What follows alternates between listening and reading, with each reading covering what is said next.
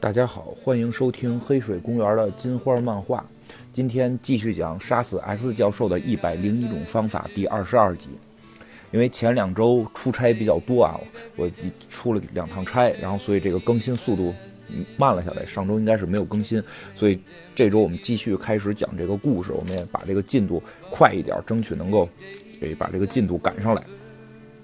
上次我们已经讲到，这个小夜行者回到了自己的这个宇宙，而他的这个宇宙呢，是一个这个机器人杀死人类的宇宙。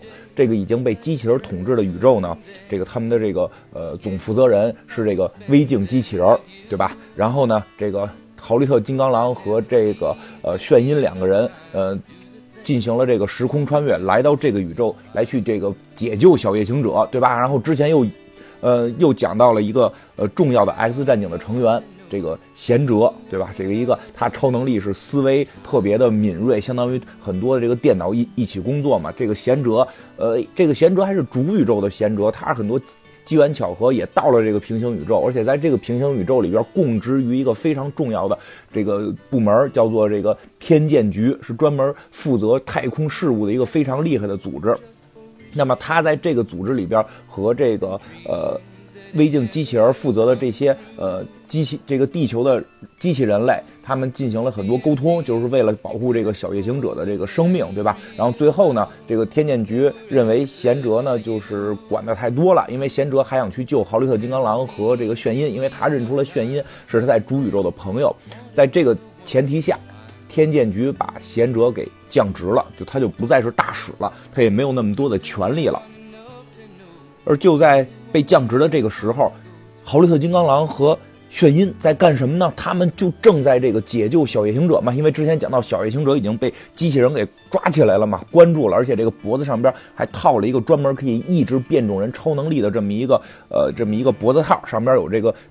这个什么呃一种液体一种药剂可以注射到他的身体里，不停的注射他。但是这个豪利特金刚狼和呃炫音小姐姐两个人非常能打呀，把这个一路把这些机器人打了个片甲不留，最后冲到了这个小夜行者的呃关押地点的这个监狱。小夜行者呢当时正在正在改造一个。机器蟑螂，就因为他是非常聪明，非常善于这种电脑啊、机械呀，他把机械蟑螂改造成了一个通讯器，在这个通讯器里边，他接听到了父母，他的自己的这个亲，呃，是不是亲生不好说啊？就是在这个宇宙里边，他的这个父母，两个人类，两个科学家，两个创造了这些机器人的科学家，对对他说，我我们还活着，你得来来一个地方，我能够救你。哎，就在这个时候，玄英和豪利特把小夜行者给救走了。这小行者就就被救走了之后，小行者不走啊！小行者就就说不行不行，我不要走。然后那个他为什么不要走啊？就是他要回去见他父母，在他意意识里边的父母给他指路了。我我得去见我父母，我刚才跟他通信了，能联系上。然后这个玄音说：“那你就想去哪儿？你传传送对吧？你咔，你瞬间移动嘛。”但是玄音看他脖子上戴这个。戴这个环儿，戴这个项圈就知道了。就是说，豪利特他脖子上那个项圈啊，是能够抑制他的超能力。你把那项圈给给他给打坏了，你把那项圈给弄坏了，他就可以他就可以使用这个瞬间移动了。这豪利特呢就说什么呀？说他这注射药我已经闻出来了，他这里边是是药物，这肯定是幻觉，他根本没见着他父母，这一定是个幻觉。但是不管怎么说，不管怎么说，还是把他这个项圈给打折了，因为不能让这个抑制的药物一直在他身体里。他豪利特觉得。这个抑制的药物没有了，就这种不让他身体再注射药剂了，他应该幻觉能够减轻嘛？但是没想到，没想到这个药剂，这个项圈被打碎之后，这个小夜行者依然没有相信他刚才看到的父母是幻觉，他依然相信那个是真的。所以，当他项圈打碎之后，有了超能力的这一瞬间，啪的一个瞬间移动，就在。豪利特的这个怀里，豪利特金刚狼的怀里就消失了。这豪利特就傻，我天，哪儿去哪儿了？这小小东西跑了，而且没带着我传送，自己传送走了。哎，这个时候，眼前一个更巨大的机器人就站了起来呀！因为，因为这个这个世界全是机器人，这世界全是机器人。豪利特和炫音两个人在这块是一边拼杀，一边带着这个小夜行者往外冲啊！一个更大的机器人冲了上来，一下就把这个豪利特给撞飞了，对吧？因为毕竟这个豪利特是一个这种，呃。肉盾型物理物理防御型的这么一个英雄嘛，虽然他有很强的攻击力，但他防御力更强嘛。上来先当坦克，先得扛这筐这机机器人上来先给这豪利特打飞了，啊，打飞之后怎么办？怎么办？对吧？因为这时候后边的这个炫音小姐姐，对吧？这个远程远程这个远程元素攻击吧，这算法力攻击，对吧？这个远程法师式的这个人物炫音小姐姐已经集齐了能量，浑身上下全部充满了光能啊！光能已经在她身体当中抑制不住的向向外这个散射出来，他就喊道啊，说的好吧，让我来炸了吧！就他要把这一切全部都炸毁。就在这一瞬间，他要把这所有机器人全部炸毁的一瞬间，突然，突然，炫音听到了一个声音，谁呢？就是这个贤哲的声音。贤哲说：“艾里森，是我，特莎，快进来。”这个对吧？这就叫这个炫音嘛，炫音叫艾里森，这个贤哲叫特莎。他说进哪儿呢？这时候你再看，你再看这个贤哲开着一个巨大的飞船，一个巨大的天天剑局的飞船。虽然他被降级了，他被降职不是大使了，但是他还是弄了一个这个天剑局的飞船开了出来，开了出来，就让让这个炫音上去。这炫音都傻了，特莎就等等等。我怎么知道你是不是？对他没说完，就是意思，我怎么知道你是不是机器人？你是不是模拟出来的？对吧？你万一是一个模拟出来的一个假象怎么办？这个旁边的豪利特说，他闻上去是人类，放心吧，就他能够闻。这豪利特毕竟是这个金刚狼的鼻子非常灵敏嘛，他能闻出来有没有人的气味，他也能闻出是不是机器，闻闻出来是。然后这俩人就上了这个贤哲的大型的这个天剑局的飞船。上来之后，炫音马上就跟这个。贤哲说：“说的下边还有一个我们的队员，我得赶紧去救他。你这这赶紧想办法吧。”然后这个贤哲说：“别担心，别担心，他是我的责任，对吧？因为你想想，之前贤哲和这个。”微镜机器人两个人一直在讨论什么？就讨论小夜行者属不属于原住民，小夜行者该不该被保护，对吧？因为这个贤哲也是变种人嘛，他他虽然是来自于主宇宙，但是在这个宇宙看到了这个小夜行者这个变种人，他也是有这种很强的这种同族的感觉，我一定要保护他。而且他本身就是这个任务，他在天剑局当时的这个任务就是要保护这个小夜行者嘛，所以这个是他的责任。那这时候小夜行者在哪儿呢？这小夜行者已经逃到了一个类似于下水道的地方，身上一丝不挂，因为他被关起来之后，衣服也都给他撕了，就就剩一个兜兜裆的一个布，这什什么都没有了，但手上还拿着他自己拿这个机器蟑螂、机器蟑螂改造的这个传送器，他啪又把这传送器给打开了。他这个爸爸妈妈的这个呃影像又出现在了他的面前，这种全息投影啊，对吧？然后这个他爸爸还说呢，说我们在这儿，儿子你还好吗？然后小行者说：是的，天哪，我的朋友来找我了，就说玄音他们，我的朋友来找我了，他们说我看到的都是幻觉，但我知道你们不是。然后这个这个他妈妈又在旁边说说对对，我们真的不是，就是你需要先远离他们。然后小行者就说什么呀？说我觉得他们是来帮助我的。告诉我你们在哪儿，就告诉我，就是问他父母你们到底在哪儿，我现在去，去找你们。然后说的这个，他妈妈继续说说不，这个库尔特就叫小夜行者嘛，啊，你是这个星球上的原住民，受天剑局协议的保护。我知道这听上去很疯狂，但你必须和机器人们回去，和他们待在一起，暂时才会安全。对吧？因为这个天剑局说了嘛，就是在这个天际法庭上，在讨论完小夜行者是否属于原住民之前，这个微镜机器人这些机器人们是不许对这个小夜行者进行伤害的。如果进行伤害，说就有权利可以对他们进行这种打击嘛，进行这种这个军事性的攻击，对吧？所以，所以暂时来看，小夜行者回去跟这些机器人在一块儿反而是安全的。然后这个小夜行者说回去不，就绝绝不回去。豪利特已经切断了我的项圈，我又能传送了。我要来找你们，我们要在一起。他要来找他的这个父母，要跟他的父母们在一起嘛？这个很正常的这个思维。然后他爸爸就说：“啊，别傻了，真的，你只是个小孩你一定要按照我们说的去做。”这个时候，小行者就回想起了当年，当年他爸爸妈妈这个怎么把他给关到壁橱里的，对吧？因为当年之前讲到了嘛，当年这个机器人暴动的时候，他父母作为这个机器人的研发人员，有责任。去直接对抗这些机器人，但是他们把小夜行者就给放在了他家的这个柜橱里，然后给了他一个隐形的这种科技隐形斗篷，让他藏在里边，对吧？是是是是这么一个呃方式，把小夜行者才留住了，但是也因此小夜行者跟他父母就分别了，所以呢。小行者下定决心，觉得现在自己已经长大了。你想想，确实是小行者在当时，当时被关进壁橱的时候还不会超能力呢嘛。但后来他进行了这个强穿越之后，穿越到了这个记事的那个宇宙，然后经历了这个镭射眼带着他们脱狱，然后跟这个祭士发生大战，对吧？包括最后打败祭士的那个那个绝命一杀，也是由小夜行者发动的嘛。他拿这个这个呃万磁王的头盔扣在了这个呃祭士的头上，屏蔽了祭士的这个电心心灵感应，才让这个凯一拳能够打败祭士，对吧？再加上后来他又跟炫音他们组成小队，嗯，对吧？面对着这个章鱼的 X 教授，面对着这个西部世界 X 教授，对吧？又面对什么这个呃蒸汽朋克的 X 教授，他也是经历了很多的这种磨难，现在已经成长了，他已经从一个小孩在逐渐的向一个大人去转变，所以他也有了自己的信念。他说：“这次绝不了，就这次我绝不会再听你的了，爸爸，我有了自己的想法。”然后这个时候。哎，他他妈妈就就是有点这个着急了，就是说的，我们所做的一切都是为了你，你还不明白吗？你必须要活下去。就在这个时候，就在这个时候，他的这个机器蟑螂改造的这个这个设备开始报警了，说侦测到这个呃侦测侦测到了一种能量，什么呀？就这又有机器人发现了这小行者，但你想，他这块用这种电子通讯，必然会有这种电信号嘛，所以这些。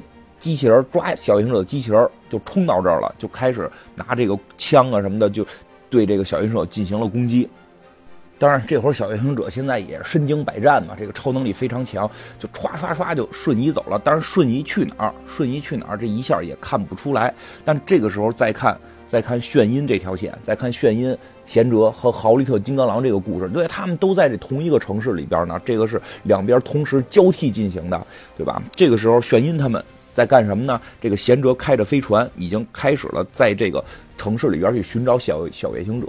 但是，但是什么呀？就这个他们这天剑局母船要召唤这个贤哲回来，召唤贤哲，或贤哲根本不听了，根本不听了。你不降我职吗？你不降我职吗？这谁还听你的呀？而且你觉得你们天剑局太这个官僚了？这人命关天的事儿，你们还瞎讨论什么呀？明显是这帮机器人。不是好人嘛，对吧？至少就是说，他们的这个行为是不是这种人道的？虽然说，贤哲也看到了，在在下边有很多这种啊平民机器人，他们也是生命，但是至少在他们的上层定的这些制度里边是非常这个呃反反生命的。所以这个贤者也觉得这个天剑局并不是让人那么爽，他就没再听天剑局的安排。然后这个天剑局有权利啊，天剑局就。通知他说：“贤者，你现在已经违反了星际法，你马上给我降落。”哎呀，这违反了星际法，在怎么说，在这个天剑局里边，如果说你违反了星际法，那是很严重的问题啊。那那肯定就要对你进行这个这个逮捕的。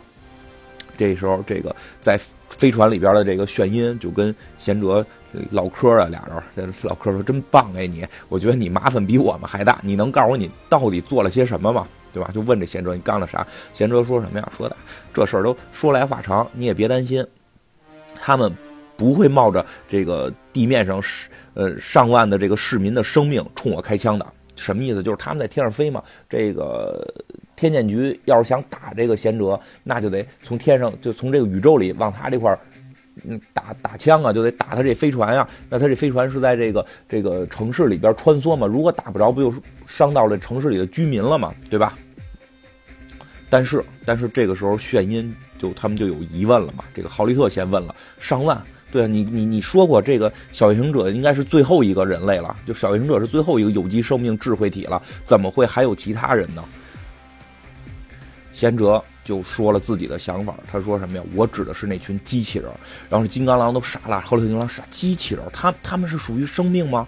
他们属于属不属于生命，对吧？因为之前我们讲贤哲那集也特意讲到了，贤哲对于这些机器人的看待，他们已经有了自主的、独立的思维。而且我们之前讲小原生者被关的时候，也提到了这些机器人已经开始有了对于哲学的思辨，对于生命，对于我们这些人类和机器人之间的这个这个传承的这种思考。这个时候你会发现，到底什么是生命？是有机体吗？对吗？那还是说，只要有智智能的就都算呢？到底什么是智慧呢？就这是一个很模棱两可的一个思考的范畴。但是贤哲认为他们就属于生命，所以贤哲就跟这个豪利特金刚狼说：“我不知道你们的家乡科技水平是什么情况，因为通过他的衣着能感觉出来，他这个科技水平可能没那么高嘛。”他说：“但是在这颗星球上的机器人全部都是智能个体，而且大部分都是无辜的旁观者。”然后看着，然后说到这儿，说到这儿，这贤者也觉得啊，好像说的有点怎么讲？看着眼前这俩人，这俩人估计没这么想吧，所以就问了他们俩一句，说你们没杀没有杀什么机器人吧？这个炫音听着心都有点虚啊，炫音稍微明白了一下这个贤哲的这个意思，所以这个炫音就开始要撒个小谎，还说呢，没没有，我我们没没没没杀，谁都谁都没杀，绝对没杀，我们我们就打坏了，打坏了一点而已嘛，不算杀。然后这个豪利特金刚狼不吝这个，豪利特金刚狼大老爷们嘛，对吧？对，虽对吧？虽然说他这个。啊，喜欢天神嘛？他他以这个这个男性的这个豪迈的这个劲头还是在的。他说什么呀？说我们豪利特家族绝对不会为这个反击而道歉。就这帮机器人先打的我，这帮机器人先打的我，先抓的我战友，我打他天经地义，我不会为这种事儿道歉。就在他们讨论这个问题的时候，贤哲定位到了小夜行者，说我已经找到库尔特了。哇，这厉害了，这个贤哲啊！因为怎么讲呢？就是这个小行者在进行瞬间移动。正在进行瞬间移动，然后呢，这个贤哲居然预测到他要去到什么位置了，对吗？然后这个豪利特金刚狼对这个贤哲不太了解，还问玄音呢，他说这计划靠谱吗？就他给这位置对吗？然后这玄音说什么呀？说贤哲的大脑就像十亿台超级计算机，只要侦测到轨道，他就可以确定最终的目的在哪。果然啊，果然不出所料，这个豪利特金刚狼。根据这个贤者给的定位地点，成功的、成功的在这个小行者传送过程当中，把小行者给抓住了。因为小行者他这传送能力不是说我能传送无限远，他就是有一定的范围的，就有一定有一定的这个空间的。但是他可以不停的传，就是他现身一下再传，现身一下再传，然后向一个位位置一直穿过去。那这个豪利特金刚狼就在他现身的那一瞬间，就提前到了这个位置，把这个小行者给抓住了。抓住之后，这个小行者又看见这豪利特金刚狼，说：“说你不要管我，我要去去找我的父母。”急了眼了，这小行者。然后这个豪利特金刚狼说的：“你知道他们在哪吗？对吗？就你你不知道在哪儿，你跟这瞎跑什么呀？”然后这个小行者说：“我知道。”这时候，豪利特金刚狼就面带微笑说：“好，如果你知道，就带我们去，我们一起把他救出来。”小夜行者就这样带着这个豪利特金刚狼和炫音就一起穿越，就飞向了他，在他心目当中他父母所在的那个位置，因为他通过那个蟑螂机器人改造的那个传送器定位了自己的父母的这个信息来源，就朝这个地方瞬移而去，真的就瞬移到了，最后瞬移到了一个大厦之内。眼看着他的父母就在面前，他就向前抱去。可惜，他的父母不过依然是一段投影，抱过去之后是空的，什么都没有抱到。这个时候，小夜行者就控制不住自己的情绪了，就开始放声大哭。